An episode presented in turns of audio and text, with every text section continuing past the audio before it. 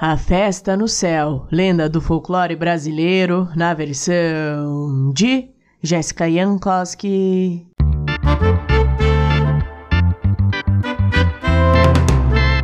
Certa vez, as aves resolveram dar uma festa no céu. E como os pássaros gostavam muito de falar, a notícia não demorou nadinha para se espalhar entre todos os outros animais.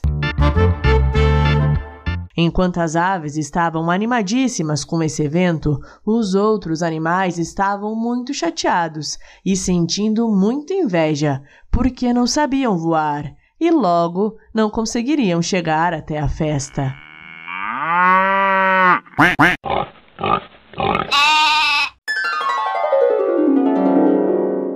Mas o sapo cismou que iria até a festa e, mesmo sem saber voar, não se deixou abalar.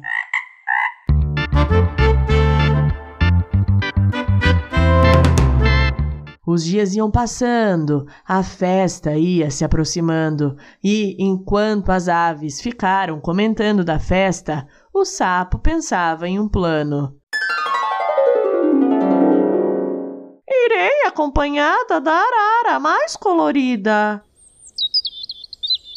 Uma ave falava. Irei pedir para dançar com o tangará. Eles são ótimos dançarinos. Dizia a outra. Fiquei sabendo que o urubu vai tocar a viola na festa.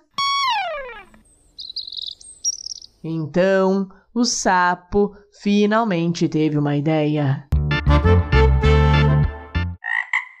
Horas antes da festa, o sapo procurou o urubu, como quem não quer nada, e bateram um papo breve. O sapo falou: E aí, amigo urubu, te vejo na festa hoje? Fiquei sabendo que você irá tocar. Ah, sou ótimo com violas. Se você conseguir chegar, a gente se vê sim. Não se preocupe comigo, nos vemos lá. Vou indo nessa, tenho que me arrumar. Os dois se despediram. E quando o urubu virou as costas, um segundinho, o sapo, yupi, pulou para dentro da viola. Quando chegou a hora da festa, o urubu pegou a viola e saiu voando em direção ao céu. Voilá!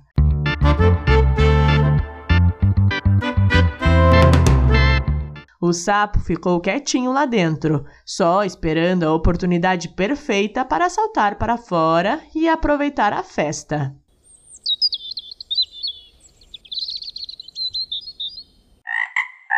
E quando ninguém estava olhando, ele saiu e apareceu.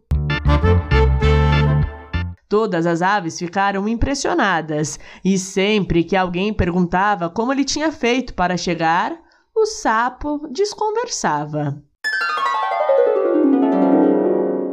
Assim, todas as aves e o sapo aproveitaram a festa. Comeram, dançaram, cantaram, ouviram o urubu tocar. Foi um festão. Então, um pouco antes de ir embora, o sapo procurou a viola e saltou para dentro dela. Voilá! Sem que ninguém percebesse de novo. O urubu demorou um pouco para querer ir embora e o sapo, que estava cansado, acabou dormindo dentro do instrumento. E só quando já estava quase amanhecendo, o urubu quis voltar. Então pegou a viola e ia indo. Lá pelas tantas, ouviu um barulho que vinha de dentro da viola.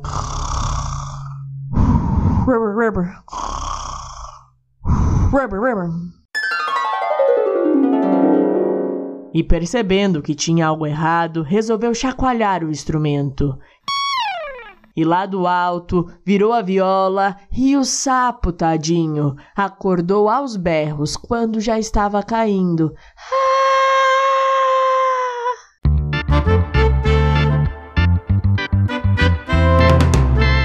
O sapo ainda tentou voar, mas como o sapo não voa, se esborrachou todinho no chão. A queda foi impressionante, mas mais impressionante foi que o sapo não morreu.